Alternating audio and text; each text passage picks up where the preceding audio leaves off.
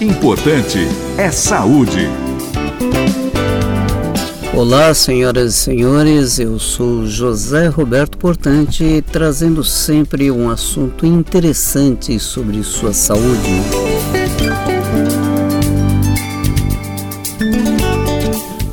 Recentemente a gente tem tido notícias sobre o apresentador Fausto Silva, o Faustão, que está cometido de uma insuficiência cardíaca, está internado à espera inclusive de um transplante cardíaco.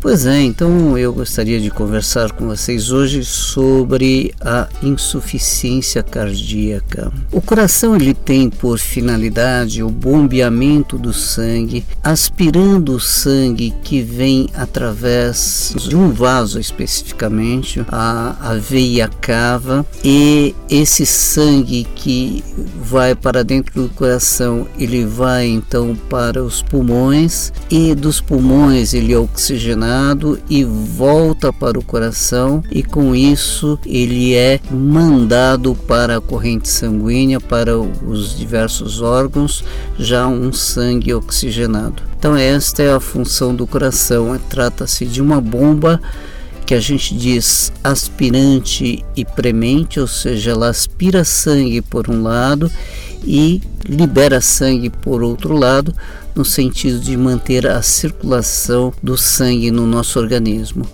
Quando existe uma deficiência desse bombeamento, nós chamamos de insuficiência cardíaca. E a insuficiência cardíaca, nós podemos ter os diversos graus, desde aquela forma mais simples, praticamente assintomática, até aquelas formas mais importantes. E o, o principal sintoma da insuficiência cardíaca é o cansaço, mas o cansaço especificamente a falta de ar. O indivíduo começa a ter falta de ar inicialmente aos grandes esforços. Ele começa a ver que esforços que anteriormente ele fazia com tranquilidade, agora ele começa a cansar começa a não conseguir mais a ter aquele percurso de caminhada ou de carregar um peso. Este cansaço, essa falta de ar, pode progressivamente aumentando de tal forma que o indivíduo pode começar a ter cansaço a esforços menores e depois ele pode ter inclusive cansaço mesmo em repouso ou até mesmo ao deitar ele essa falta de ar quando a coisa já está ficando em estágios bastante críticos. Numa fase inicial, o tratamento é basicamente clínico, existem medicamentos que melhoram o desempenho do coração, medicamentos que fazem com que haja um menor esforço do coração, diminuindo a quantidade de líquido que é acumulada no organismo, fazendo um pouco de vasodilatação, com isso diminui o esforço do coração e também alguns medicamentos que atuam melhorando a função do coração, função de contratilidade do músculo miocárdio. Essa doença é mais comum do que nós imaginamos e muitas vezes ela tem como uma origem a sobrecarga do músculo cardíaco por qualquer coisa que cronicamente faça com que esse coração tenha que trabalhar forçado. Por exemplo, indivíduos hipertensos com pressão arterial elevada de longa data podem fazer com que o coração entre em falência. Ou o obeso, obesidade crônica também força o coração. E nós podemos também ter um problema do músculo cardíaco por uma insuficiência coronariana, quando tem uma baixa perfusão de sangue nas coronárias, fazendo com que o coração receba para o seu funcionamento uma menor quantidade de sangue. Com isso, o músculo entra em sofrimento crônico, levando uma insuficiência cardíaca. Outras vezes pode haver um problema de válvulas cardíacas, que também podem fazer com que haja uma diminuição do fluxo sanguíneo que o coração começa a não conseguir mandar por uma obstrução, não consiga mandar o, o sangue para o resto do organismo, com isso o coração é forçado.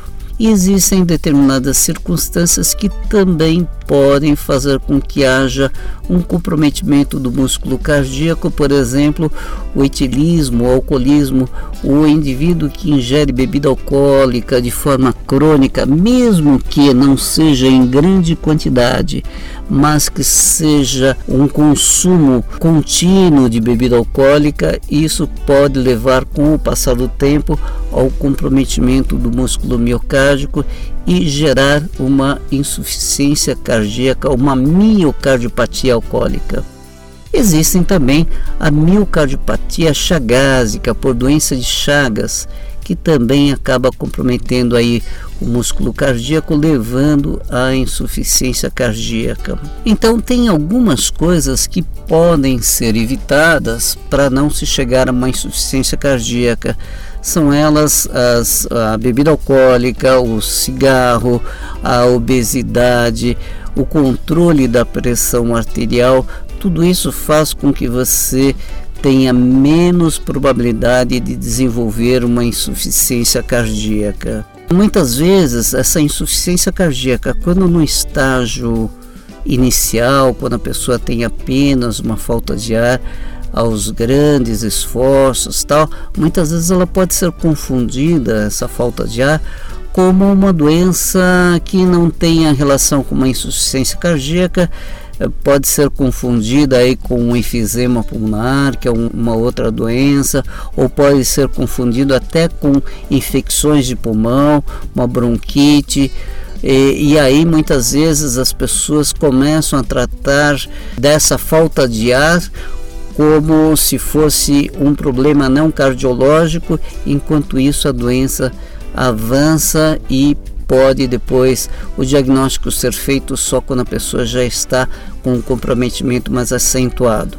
Muitas vezes a insuficiência cardíaca pode levar também a um comprometimento do retorno venoso e aí então as pessoas começam a ter, além da falta de ar, podem ter inchaço nas pernas, podem ter também é, líquido dentro da barriga que nós chamamos de ascite isso é quando tem um comprometimento do lado direito do coração, que muitas vezes há um comprometimento geral do coração, não só do lado esquerdo, mas do lado direito também do coração, e com isso o coração fica globalmente comprometido. Então é uma situação relativamente séria. Nós torcemos aí para que o, o apresentador Fausto Silva consiga resolver esta parada, como ele fala, e consiga fazer esse transplante cardíaco a tempo e em breve ele retorne aí aos palcos.